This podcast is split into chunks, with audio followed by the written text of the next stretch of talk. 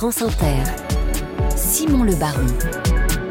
Le 7-10. La multiplication de ces 49.3 est-elle définitivement banalisée? Voilà la question qu'on se pose ce matin. Le gouvernement a utilisé dans la nuit de, lundi à mardi son 15e 49.3 depuis la réélection d'Emmanuel Macron. C'était pour faire adopter le budget de la sécurité sociale. Dans la foulée, la France insoumise et le Rassemblement national ont déposé deux nouvelles motions de censure rejeté, comme à chaque fois jusqu'à présent. Alors à quoi rime ce spectacle? Est-il acceptable en démocratie? Et qui en est le principal responsable? Nos deux débatteurs ce matin, Julia Cagé, bonjour, bonjour. professeur d'économie à, Sciences Po Paris, et Olivier Babot, économiste, président fondateur de l'Institut Sapiens. Bonjour, à vous. D'abord, est-ce que cette euh, série en cours de 49.3, 15, vous choque ou continue de vous choquer, Julia Cagé? Bah oui, elle me choque profondément parce qu'elle vient euh, affaiblir le, système démocratique en France. Elle vient complètement affaiblir le, le rôle du Parlement. Il suffit d'entendre les, parlementaires euh, euh dire qu'ils n'ont plus finalement leur, leur place aujourd'hui dans, dans l'hémicycle. Hein. C'est extrêmement important ce qu'on est en train de voter aujourd'hui. On est en train de voter le projet de loi de finances. Le projet de loi de finances, le budget de la France, c'est à peu près 1500 milliards d'euros. Il faut savoir de quoi on discute en fait. C'est le, le, le, PLF, ce projet de loi de finances, et c'est une des principales normalement séquences parlementaires mmh. euh, chaque année. Et cette fois on est en train de le tuer complètement. C'est-à-dire que sur la première partie du, du projet de loi, vous avez eu 24 heures de débat et c'était bouclé. Donc il n'y a pas d'amendements qui sont votés, donc les oppositions ne peuvent pas s'exprimer.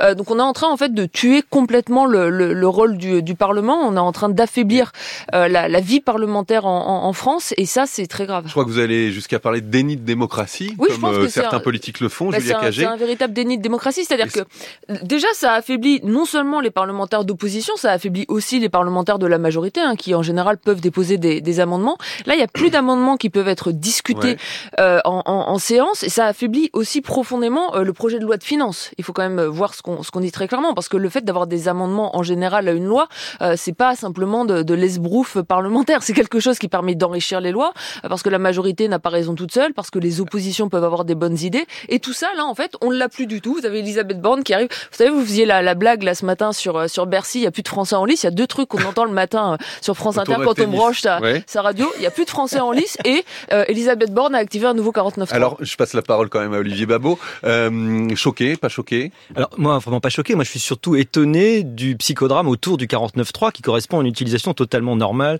de notre Constitution depuis son début. Alors, déni de démocratie, c'est rigolo. C'est ce que disait François Hollande de Dominique de Villepin quand il était Premier ministre. Et le jour où François Hollande a été président, ben, Manuel Valls l'a utilisé plus souvent qu'à son tour. C'est le genre euh, d'outil euh, qu'on critique quand on est dans l'opposition et qu'on utilise quand on est dans la, dans la majorité. Alors, vous vous rappelez que Michel Rocard l'a utilisé Michel Rocard 28 fois. 28, 28 parce que lui aussi était dans cette situation particulière qu'il faut rappeler de euh, majorité relative, ce qui probablement est l'explication aujourd'hui. Hein. Il ne manquait pas plus de 40 ouais, voix. Mais il, a, bon, il a quand même. Voilà. Il l'utilisait oui, beaucoup. Oui, il l'utilisait beaucoup. Il voulait pas faire de concessions aux communistes. C'est assez intéressant alors, à l'époque si on se replonge dans. Il y a des raisons, et puis on va parler peut-être de notre euh, incapacité, malheureusement. Hein, c'est vrai que je regrette hein, à faire un consensus comme dans d'autres pays où ça se fait. D'ailleurs, le fait qu'on ait un système euh, qui soit euh, non pas euh, à la proportionnelle, mais à, à, la majoritaire beaucoup, exactement comme dans les communes ah, où il y a une tri majoritaire très très forte. Si exactement. à la proportionnelle. Eh ben, non, mais ça, c'est en fait justement, ça traduit le fait qu'on se méfie de notre capacité, et probablement à dessein euh, et à raison, pardon, de notre capacité à avoir un consensus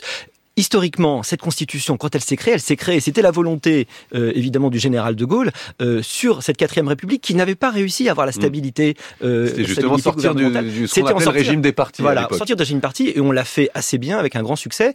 Il faut, c'est un outil de séparation des pouvoirs qui permet, c'est pas d'ailleurs un joker absolu parce que vous pouvez être renversé si jamais le Parlement se met d'accord, mais il se trouve Donc que vous vous dites le gouvernement a raison de l'utiliser. Bah, il, il, a raison. Un, on pourrait souhaiter qu'il le fasse pas.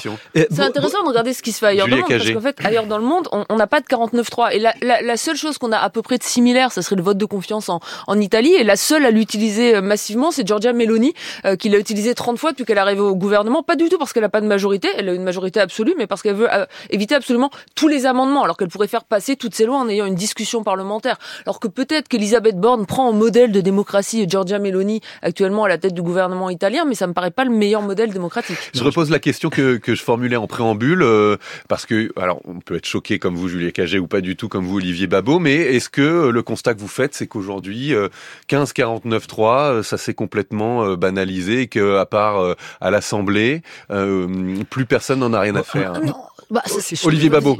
Pardon. Euh, moi, j'étais de ceux qui souhaitaient qu'on retourne aux urnes. Euh, mais en fait, en regardant les sondages, on se rend compte qu'on aurait le même résultat.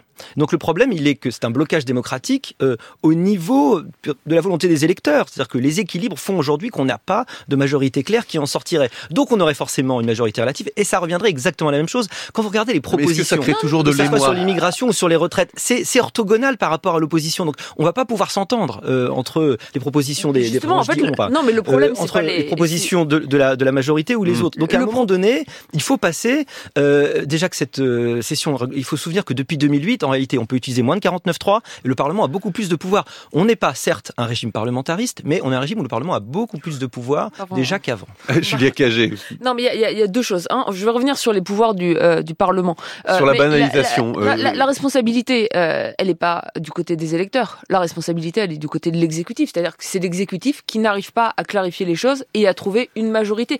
C'est de la responsabilité de l'exécutif de trouver une majorité.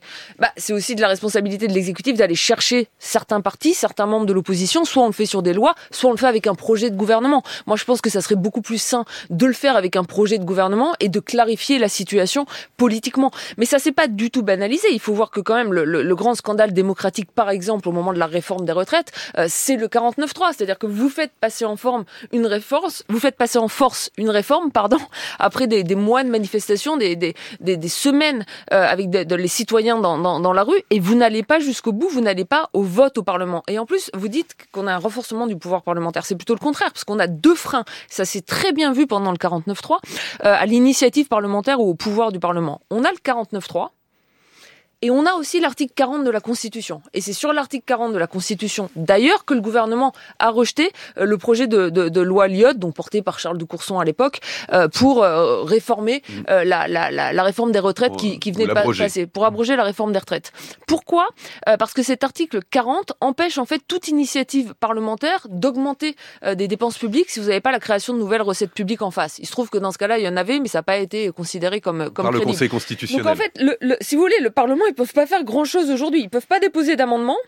Ils peuvent pas discuter parce qu'on leur impose le 49.3. Et quand ils ont une initiative parlementaire, soit ils proposent, parce que là, on dit l'abrogation de la réforme des retraites. Vous allez me dire, ah, c'était pour abroger quelque chose qui a été fait. Les Français sont rétifs au changement. Bon, il faut regarder les amendements qui étaient discutés avant ce projet de loi de finances. Peut-être des choses sur lesquelles vous seriez d'accord. Il y avait des propositions d'amendements euh, pour investir davantage dans le ferroviaire. Bon, tout le monde devrait être d'accord pour investir davantage dans le ferroviaire. Paf Un, c'est pas discuté dans tous les cas parce qu'il y a le 49.3. Deux, ça ne passe pas parce que c'est l'article 40. Donc pas d'accord, euh, Julia. Cagé, avec Olivier Babot qui disait que le Parlement n'avait sans doute jamais eu autant de pouvoir. Mais est-ce que, malgré tout, Olivier Babot, euh, la multiplication, encore une fois, des, des 49.3 euh, ne sape pas le pouvoir des députés euh, et des parlementaires en général aujourd'hui? Moi, je souhaite depuis longtemps que le Parlement reprenne un peu plus de pouvoir. Et ce, pouvoir, il l'a dans la Constitution, parce que non seulement il vote les lois, mais dans la Constitution, vous savez, il, est capable aussi d'évaluer les politiques du gouvernement. Et si le Parlement faisait plus ça, un peu comme aux euh, en, en Grande-Bretagne, le NAO, le National Audit Office, qui est euh, adossé au Parlement et qui lui permet de faire une vraie évaluation des plus de contrôle. Et voilà, il Les, députés le voilà. réclament Il faudrait que les députés fassent moins de lois bavardes et inutiles et évaluent beaucoup plus et mettent le gouvernement en face euh, de l'absence, par exemple, d'évaluation des politiques publiques. Ça, ce serait extrêmement intéressant. Euh, les oppositions, elles sont quand même très coupables. Je veux euh, accuser personne, mais regardez sur les Dites, retraites. le gouvernement et les oppositions sont coupables à Oui, égalité sur exactement, parce que s'il n'y a pas de 49.3. gouvernement, de, de coalition de gouvernement, c'est parce que tout le monde, voilà, personne ne le veut. Regardez LR. Sur les retraites, on- je veux dire, le projet, il était quand même assez proche de ce que LR voulait. Ils ont même pas réussi à, à, à se, à se faire une coalition. Et regardez, c'est là que le système du 49.3 est hyper utile. Beaucoup de députés ne pouvaient pas, devant leurs électeurs, avoir l'air d'approuver. Mais ils voulaient pas, en fait, euh, ne désapprouver la loi. Alors, ce qui est formidable avec le 49.3, c'est qu'on ne prend en compte que les gens qui votent contre, n'est-ce pas? Et donc, les gens n'ont qu'à Euh, ne pas voter. Avec C'est l'émotion de censure. voilà, avec les motions de censure, Ouais. exactement. Et donc, c'est un outil extrêmement pratique où les députés, en fait, savent que le gouvernement va utiliser le 49.3 et ça les arrange. La réalité du fonctionnement aujourd'hui parlementaire, c'est que dans beaucoup de cas, ça les arrange. Vous Alors oui, il vaudrait mieux avoir la de- coalition. parce que là, sur le projet de loi de finances, ils n'avaient pas du tout envie d'aller au 49.3, ou en tout cas, on aurait pu avoir moins de 49.3 ou un peu plus tard, c'est-à-dire au moins donner l'illusion qu'on avait un débat en séance, 24 heures Ouais. de débat Oui, alors, en le, le séance. timing peut se discuter, je suis d'accord. De hein, bien 1500 sûr. milliards d'euros. Ensuite, on nous dit derrière, ah, on va faire le budget participatif de la ville de Paris, c'est 500 millions d'euros sur 5 ans. Bon, quand on discute de trucs vraiment sérieux, c'est-à-dire 1500 milliards d'euros pour l'année, là, on n'a plus de débat parlementaire. Là, c'est plus plus la pratique en fait, euh, Julia Cagé, que vous dénoncez pas plus que le 49-3, parce que on sait que Ah non, il les oppositions, les ne votent jamais les budgets, ça c'est sûr. Donc le gouvernement finira toujours, parce qu'il faut faire passer le budget, par le faire adopter au 49-3. Mais vous dites, Il y a des amendements euh, qui passent. le, gouvernement, Elisabeth Borne, pourrait laisser plus de temps au débat. Ça c'est euh, leur il y a- liberté, il y a le faire. des débats, les débats durent beaucoup plus de temps. Il y a des amendements qui sont votés parce que les oppositions n'ont pas toujours tort, parce que parfois elles peuvent se mettre d'accord aussi avec la majorité. Ces amendements peuvent être intéressants. Je prenais le cas de l'investissement dans le ferroviaire. Là, je pense qu'on peut avoir un accord entre le PS, les Verts, la LFI, la majorité gouvernementale. Bon, bah ça, on peut même pas euh, le discuter aujourd'hui. C'est ça fondamentalement le problème. Et, je pense que, vous savez, quand, quand, quand on interroge les Français sur leur confiance euh, dans le Parlement, sur leur confiance dans la démocratie, sur leur confiance dans le gouvernement, le, le fait que les gens aient de moins en moins voté, euh, le taux de participation aux dernières élections législatives en France, on est tombé en dessous de 50%. Vous avez moins d'un Français sur deux qui vont voter aux législatives. Bah, faut pas s'étonner pourquoi? Euh, si vous voyez que derrière, bah, c'est le président de la République qui décide tout seul et que vos parlementaires, Mm. c'est même plus des parlementaires godillots qui vont voter, là, ils ont même plus le droit d'aller voter. Donc même ce, ce, ce- ce petit rôle-là, on, on leur a enlevé. Donc ça alimente cette défiance-là. Et c'est vrai que c'est fait dans le respect de la Constitution. C'est-à-dire que là, voilà. Mais le problème, c'est la Constitution et c'est le fait d'avoir ce 49.3. Ah, ça, c'est un autre on débat entend, Olivier on entend depuis des décennies Alors, bah, euh, le fait qu'il faut réformer ce 49.3. Moi, je Emmanuel Macron a essayé 49.3. euh, trois fois, je crois, euh, depuis euh, Ah, mais jamais de supprimer le 2017. 49.3. Non, mais de réformer la Constitution et il n'y est, il n'y est jamais parvenu. Il, il a effectivement jamais que proposé. Peut-être que justement, il supprimer voulait le pas faire de, de 49.3. réforme de fond de la Ouais. Constitution, mais plus des réformes de façade, et c'est ce qui fait qu'il a jamais obtenu une majorité là-dessus. Olivier Il y a- Babot. Il y a peut-être un aspect culturel. Regardez en Allemagne, en Belgique, ils arrivent très bien à faire des coalitions. Euh, c'est une culture probablement qu'on n'a pas en France, pour des raisons peut-être de fonctionnement de, de partis politiques, et qui justifie quand même la méfiance qu'avait De Gaulle, parce qu'il avait quand même vu de ses yeux le, façon, le fait que ça marchait pas bien. Il faut quand même reconnaître que malgré ses défauts, et les améliorations d'ailleurs qu'on lui a apportées, la Constitution de 58, elle continue à marcher pas mal. Moi, moi je suis pourquoi pas une sixième république d'ailleurs, mais euh, il faut voir ce qu'on y met exactement. Est-ce que on refait du parlementarisme? Franchement, on risque quand même les mêmes causes produisant les mêmes effets d'avoir exactement ce qu'on a vu entre 46 et 58. Et, franchement, c'était pas très très Est-ce que hein. ces 49.3 à répétition vont finir euh, automatiquement, je vous demande pas si vous le souhaitez ou pas, euh, Olivier Babot, mais par se retourner euh, contre le gouvernement Est-ce que ça peut encore tenir quasiment 4 ans? Oui, c'est sûr que c'est quand même un aveu, en tout cas d'incapacité à emporter tout le monde autour d'un projet. Malheureusement, euh, c'était peut-être déjà dès euh, l'élection présidentielle. Euh, et donc, on va avoir encore trois, euh, trois années et demie euh, un peu longues sur ce sujet-là. Et je pense que sur l'immigration, ça m'étonnerait qu'on y échappe. Alors justement, c'est ma dernière question sur l'immigration. On va conclure par ça, mais euh, Julia Cagé, euh, j'irai même plus loin. Est-ce qu'il faut souhaiter, de votre point de vue, que le gouvernement euh, finisse par tomber, qu'une motion de censure soit adoptée pour euh, mettre un coup de pied dans la fourmilière et mettre fin à cette situation? Est-ce que ça mettrait fin à cette situation Bah, ça mettrait pas fin à cette situation. Là, pour le coup, Olivier Babot, on a un point d'accord, le rappelait tout à l'heure. C'est-à-dire que si on avait des élections demain, vous auriez encore moins une, une majorité, vous auriez toujours la tripartition euh, actuelle. Non, le problème, c'est qu'il faut une clarification au niveau du gouvernement.